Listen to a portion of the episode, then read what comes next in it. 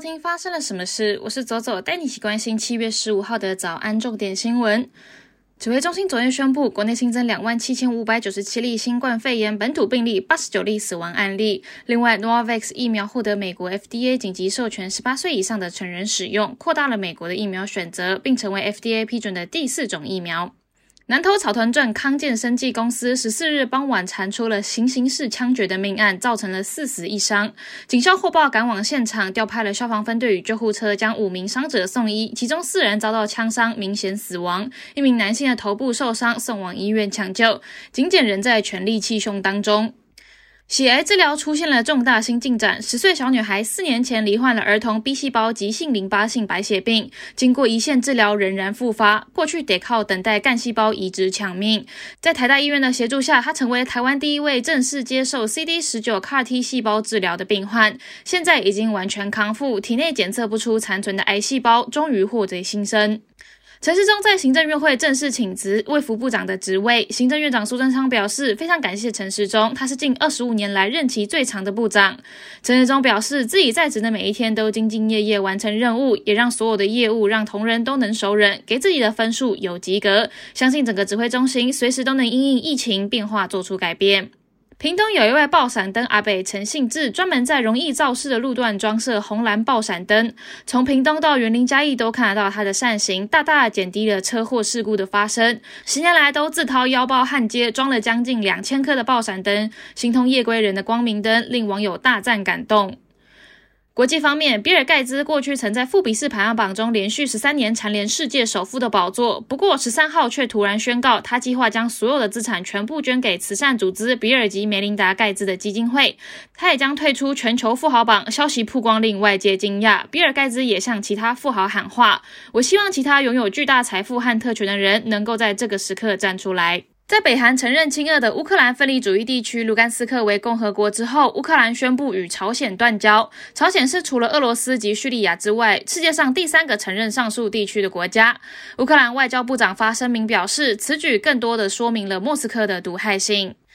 美国通膨持续加剧，在汽油、房租大涨的推升之下，六月消费者物价指数年增百分之九点一，超乎了市场的预期，创下了四十多年来的最大涨幅。联总会为了压制通膨，两周后将有充分的理由再次大幅升息。据《明报》的报道，将于七月二十九号到八月二日举行的香港动漫电玩节，今年新制定了 cosplay 的衣着指引，建议 coser 腿部露出太多时要穿着丝袜或是裤袜，请勿穿着露出胸部下侧的服装以及透视服装等等。相关的内容引发了网友讨论。对此，有 coser 认为该做法有如中学训导，也有人表示喜爱动漫是因为动漫的世界自由多元，可以有媚娘以及讨论社会上相较不接受的话题，而大会限制。衣着自由的做法，无疑是在向中央看齐。接下来，我们来聊聊今天的发生了什么事。今天要聊的是来自于台北的故事。一个绰号叫乌鸦的北漂研究生，在看到政府即将透过三百亿元预算的益助，协助扩大租屋族的补助，减缓生活负担的时候，就想说来实际申请看看的大冒险过程。那他翻了翻租屋的合约，上面没有写着明确的租期，但是由于租约里面不可以报税，不可以申请租补或是增加税务由房客负担，都是内政部所规范租约当中不可以记载的事项，也因此房东不留姓名，还有身份证字号，或是漏掉任何的重要资讯，就变成了房东阻碍客户报税跟申请租屋补助的简易手段。那他就想说啊，不然就硬着头皮来问问看房东。好了，那当他做好功课了之后呢，他就写了一封文情并茂的赖讯息给房东。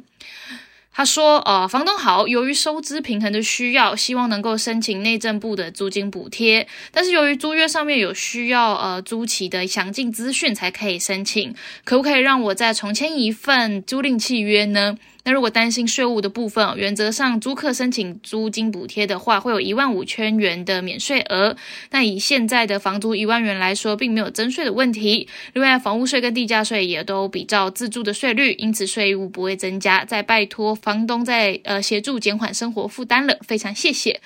那他在一个礼拜之后得到的回应是不可以，因为这个租屋补助呢会影响到我们，我们有很多房子要出租啊，这样子会损失很大。如果打听有任何房东愿意给这样子的方便，那可以随时跟我们解约，我们都不罚你违约金，然后由你搬出。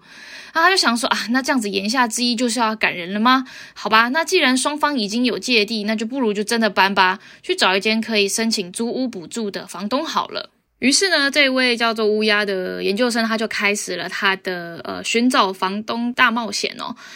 那呃，他看了五个房间的行程。第一个物件是呃某一个电梯大楼，然后八平开价一万四，房仲呢忙得不可开交，因为看房的租客络绎不绝哦。那当他好不容易挤出空档问房仲的时候呢？呃，房东就说啊，恐怕没有办法申请租屋补助呢，因为屋主可能会想说，我们已经租的很便宜了。那第二个物件，他呃发接待一样是一个中介哦。当他问起租金补贴的时候，他也说啊，我想房东应该会觉得很麻烦吧，就附上了一个尴尬又不失礼貌的微笑。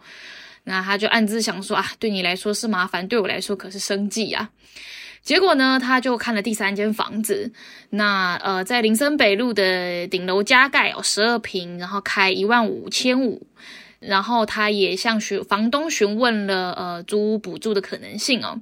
那呃，虽然房东对于呃研究生的这个身份感到非常满意，早在联电话联系的时候就有意愿把房子租给他，然后还愿意呃多花一些心力。呃，可以去了解这个包含一万五的免税额啊，或是其他优惠等等。但是最后就得到一句，房东说啊，那感觉好像很麻烦，反正租金都已经超过了，我不想要那么麻烦，而且这边都已经租的那么便宜了。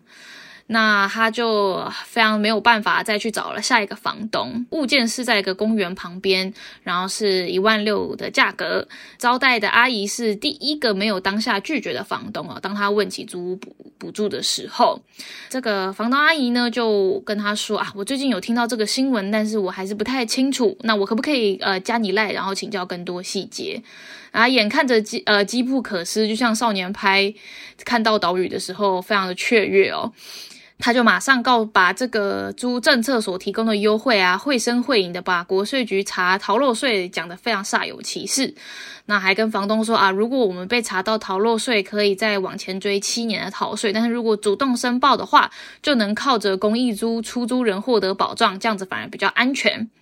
看着房东阿姨呢，这这些讯息，但是神色还是非常的迟疑。他也知道他目前还还没有把握可以谈成，他就拿出了杀手锏，是让利哦。他还补充说啊，当然阿姨如果愿意让我申请租屋补助呢，甚至我们可以一起讨论怎么共享这这一份政府的美意啊，比方说房租再多涨个几百之类的，那也是真的很希望阿姨能够协助我们达到收支平衡。毕竟疫情期间大家都不太好过。那这个房东阿姨她就回说啊，对啊，是啊。在现在这个时代，你们年轻人可真的很辛苦。看这么多年轻人的抗压性这么差，路上那么多神经病。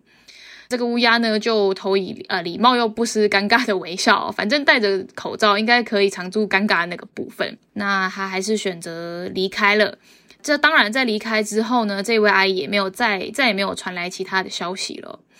正正当他在心灰意冷的时候呢，就收到了第二间房仲的电话，说啊，Hello，房房东说可以让你申请租屋补助，不过他还补充一句说啊，只不过房东说这样子的话，房租要再涨两千哦，因为他看到新闻说这一次每个租客可以领两千到八千不等，既然可以请领补贴的话，想说应该涨个两千是不为过吧。